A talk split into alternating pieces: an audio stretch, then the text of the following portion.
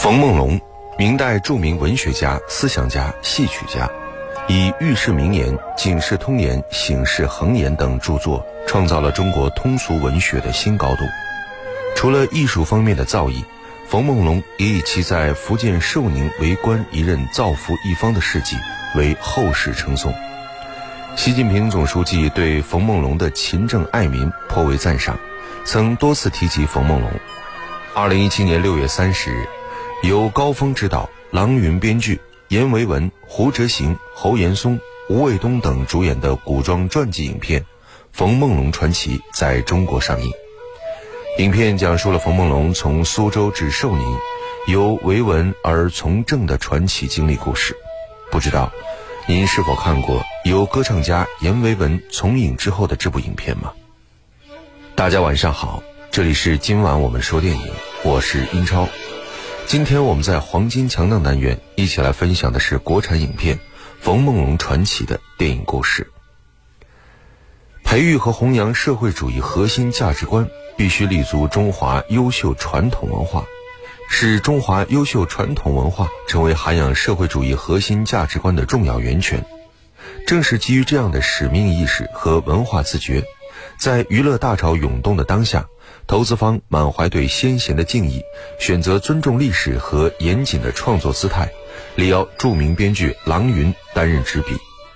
编剧郎云历时一年，亲自到苏州、寿宁实地考察、体验生活，查阅大量历史文献，访问研究冯梦龙的专家学者，积累了大量鲜活的素材。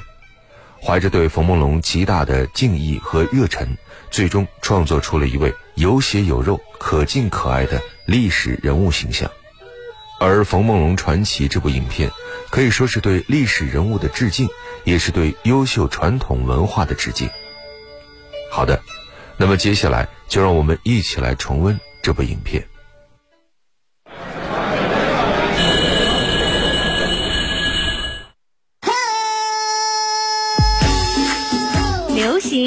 时尚，电影院线说了算。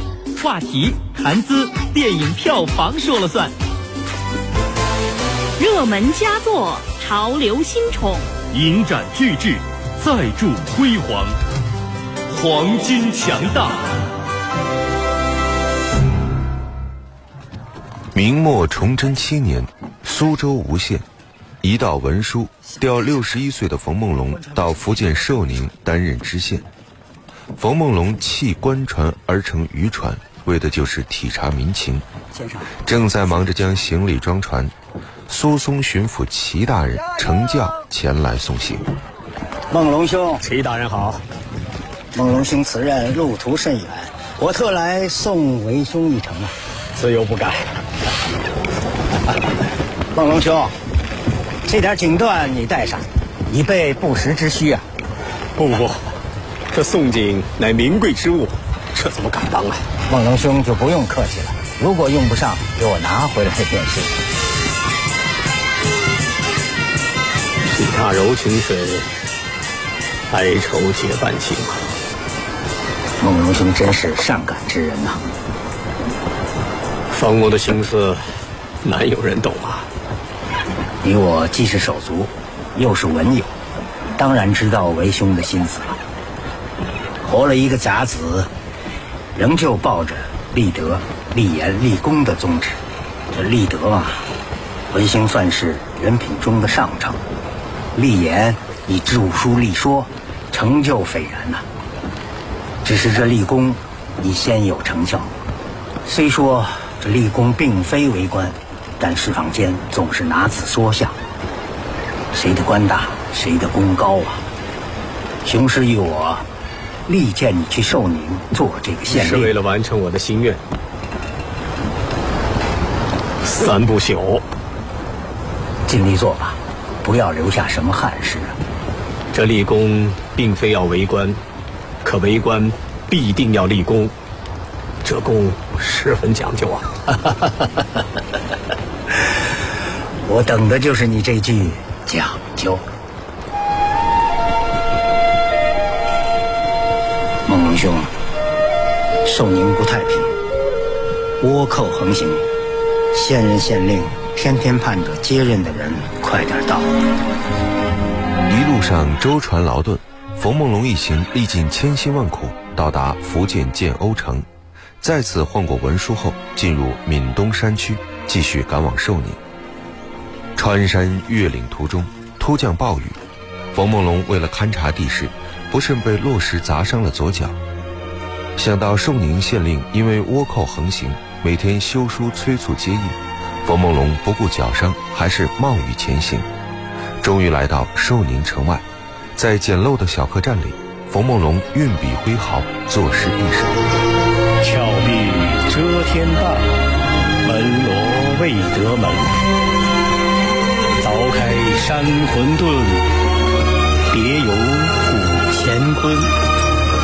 所领居当要，灵犀世绝尊。损于监测过，犹恐。爱云根，这是先生来寿宁地界写的第一首诗，我替您收好了，您快去歇着。冯大人，刘县令造访。书童冯焕还没收拾停当，寿宁县前任刘县令已经托印到访。只见县城西门已是烈火熊燃，我只能从东门匆匆离去了。大人是弃城而去啊？给。我们就在这儿接应啊，时间紧，你我就不拘礼节了。来来来，也就是说，你未曾与倭寇谋面，更不知县城中的百姓如何。呃，冯大人有所不知，像寿宁这个地方啊，收入拮据，未曾有兵丁派驻，只有十几个衙役，我拿什么跟倭寇对垒呀？还有什么要交代的？唉。那就是一个字，穷，穷山恶水，匪汉民刁。我劝冯大人还是小心为是，不要轻易出城。呃，呃，好吧，就此别过吧。总算是把您盼来了，我还得赶路，告辞了。告辞。压轿，起轿。还有一件事啊，我必须得跟你说，寿宁这个地方啊，恶虎伤人，经常咬死路人啊。还有就是盗抢之风盛行，打家劫舍时有发生，要小心翼翼啊，要小心啊。咱们也走。天色已晚，先生还没用饭。县城遭难，竟然没有县令主持。冯梦龙身着蓝色官服，气宇轩昂，令人敬畏。他几世为民，一心为民造福，所以他心急如焚，连午饭也顾不得吃，连忙赶往寿宁县。在寿宁县，辅佐县令的官员县城戴莹是本地人，十九岁中举，但年逾四十，仍然没有被朝廷委以重任。倭寇横行时，他带领百姓逃难，所以在百姓中深得好评。入夜。冯梦龙带领手下来到寿宁，只见哀鸿遍野，很多地方搭起祭奠亲人的白棚，县衙也被祸害得不成样子。明远谷东倒西歪，寿宁衙署的匾额也半悬在空中。冯梦龙没有惊动百姓，让手下在县衙地上合衣而卧，自己也在箱子上勉强凑合小睡。第二天清晨。县城代营和典史等官员陆续到来，随后，冯梦龙和戴颖等人视察街巷，还来到万历年间县令戴堂的住处，二人一番感慨。随后，两个人叫来县内官员来到街市上，当着众多百姓讨论县政，这让官员和百姓都大吃一惊。正如前任刘县令所说，寿宁县有三害：倭寇。虎患和匪患。冯梦龙听后决定先解除虎患，可是县里唯一会做捕虎笼的村民李长娇上山做了土匪，无奈他带着书童冯焕，还有自己写的几本书，来到了土匪的老巢。刚到山下就被喽啰们擒住，绑回山寨，来到李长娇的面前。结果，李长娇问也不问就要将他们砍了。可是看到冯梦龙带的书籍，又叫喽啰将冯梦龙和冯焕押了回来。老头儿，有这么大岁数的县令吗？少之又少。拿人家多少银子呀？刚到，还未来得及。你倒是爽快啊！不爽快又能如何？知道吗？当官的只有一人我不杀，总还有一人可以不杀。我临死之前能否先接个手啊？把这小子尿都吓出来了。走吧。你还没问我不杀之人是谁呢？不敢。代堂代县令知道吗？代堂，乃万历年间人士，一百多年了，你想杀也杀不着。闭嘴！当年旱灾不断，代县令上奏朝廷，开仓赈灾，朝廷不允。代县令不顾个人安危，开仓放粮，放粮之后连夜逃进深山，从此隐居鹤溪。除他之外，我见官就杀，杀十个也就半个有点冤。冯焕趁出去解手的机会，偷偷的逃跑。站住！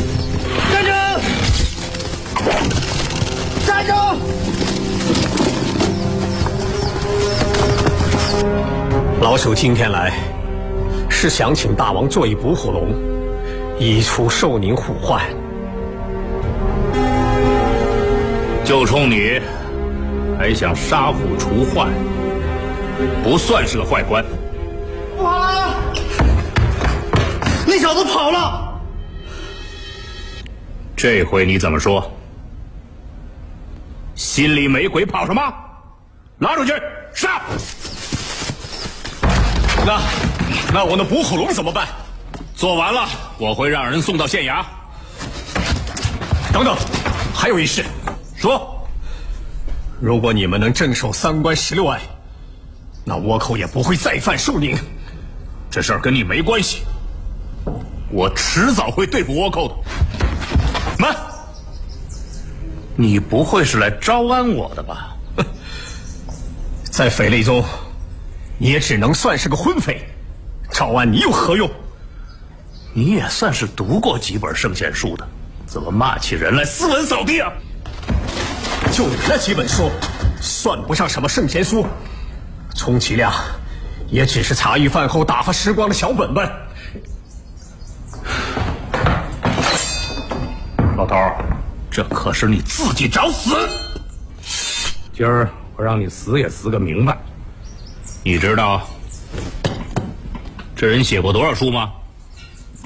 李长娇对冯梦龙极为崇拜。听到冯梦龙如此贬低自己仰慕之人，自然怒不可遏。这时，小喽啰们抬来了一箱书，全是冯梦龙的著作。这都是他写的，不讲。你懂什么呀？我写的我不懂。那你告诉我，这本书第二十七卷叫什么？郑玉奴棒打薄情郎，四十卷。沈小霞相会出师表，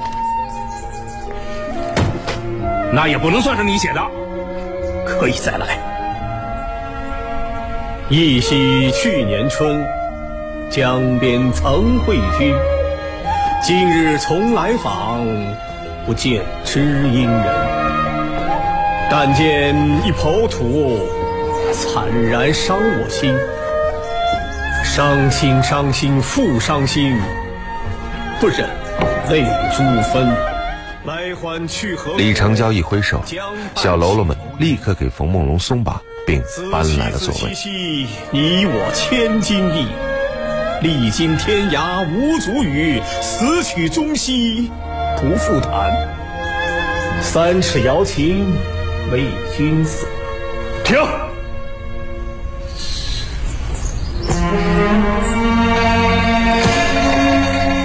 这一百二十个故事里边，我最喜欢的是俞不雅摔琴谢知音。你再把抬头诗给我背一遍。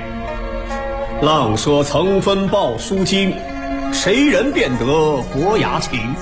于今交道坚如鬼，五海空拳一片心。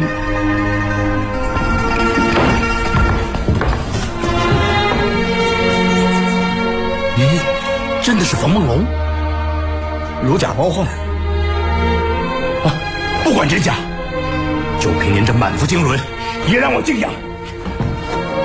一拜，小人鲁莽，对先生失敬；二拜，先生大量，定要原谅小人；三拜，为拜失礼，请先生务必收下我为徒。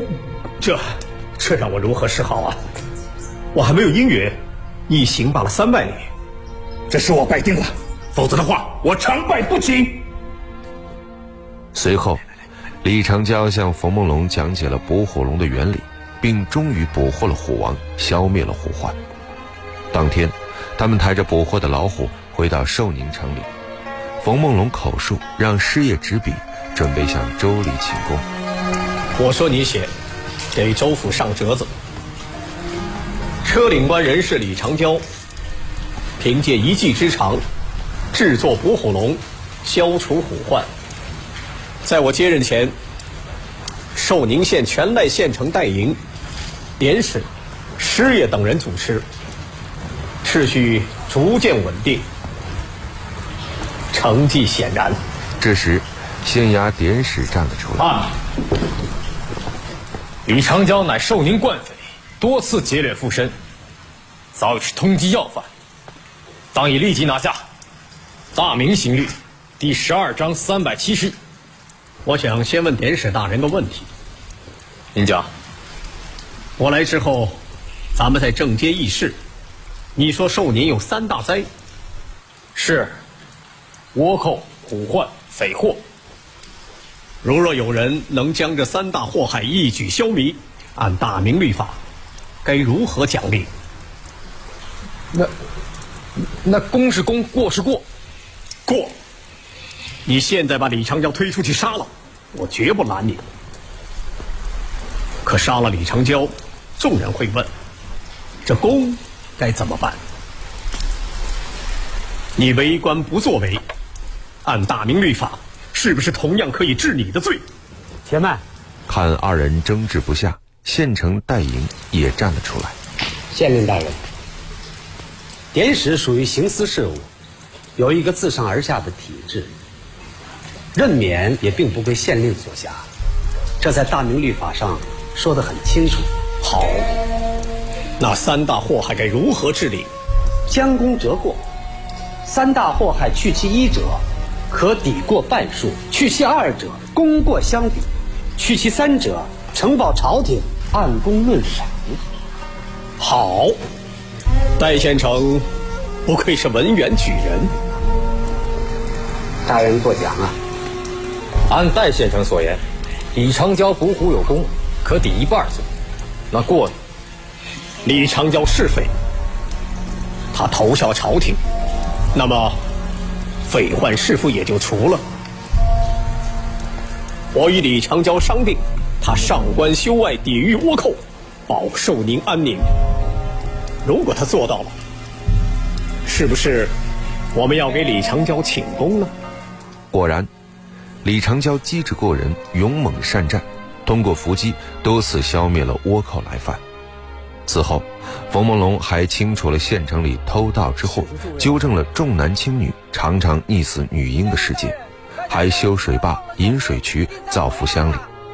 一时间，寿宁百姓安居乐业，井然有序，大家和谐地生活在一起。可是，官场黑暗，看到冯梦龙成绩斐然。竟然有人诬陷说他贪赃敛财，当知府亲自前来审验时，才真相大白。这时，倭寇再次来犯，李长娇誓死防守，最终血染沙场，以身报国。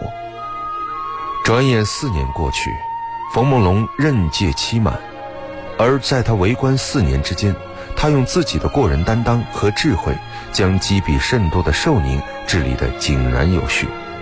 崇祯十一年，冯梦龙两袖清风，任满回乡。崇祯十七年，明朝灭亡，戴莹将寿宁百姓为冯梦龙做的石碑送到了苏州冯宅，一直保存至今。电影是梦想与现实的碰撞，你已经有了洞察力，你有。电影是光与影的交流，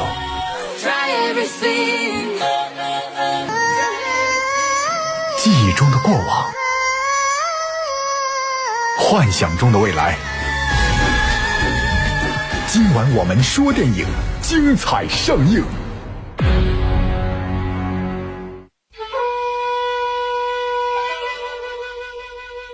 好的，欢迎回来，这里是今晚我们说电影，我是英超。今天我们一起来分享的是国产影片《冯梦龙传奇》。对于拍电影，阎维文是一个新人，并且一开始就挑战男一号冯梦龙，确实让他压力很大。为了更好塑造人物形象，阎维文在刚拿到剧本之后，就开始与电影主创深入推敲研究这个人物，做足准备。对观众来说，那个舞台上给老百姓带来过《母亲》《小白杨》《想家的时候》等等无数脍炙人口歌曲的艺术家阎维文演绎出的冯梦龙将是什么样子呢？这会不会是一个万众期待的银幕经典形象呢？当然。这部影片其实已经超越了常规电影的意义。电影在2016年获得了中美电影节金天使奖，在2017年又荣获休斯顿国际电影节优秀历史人物传播大奖。可以说，《冯梦龙传奇》除了要宣传冯梦龙不仅是大文学家，同时也是为民做实事的好官，让冯梦龙和冯梦龙的故事被更多人所了解，也让他的精神能够传承的更加深远广泛。节目最后，我们一起来分享这部影片的主题曲，由阎维文演唱的《万重山》。歌曲磅礴浩然的气势，将中华血气风骨表现得淋漓尽致。同时，歌词当中描绘的绵绵山景，也烘托出剧中冯梦龙在寿宁任职时所经历的艰难困苦。好的，这里是今晚我们说电影，我是英超。代表制作人小强、录音师乐乐，感谢各位收听，下期节目再会。稍后为您播出的是广播剧场。浩浩江中水，悠悠丝竹声，鬓发虽如霜。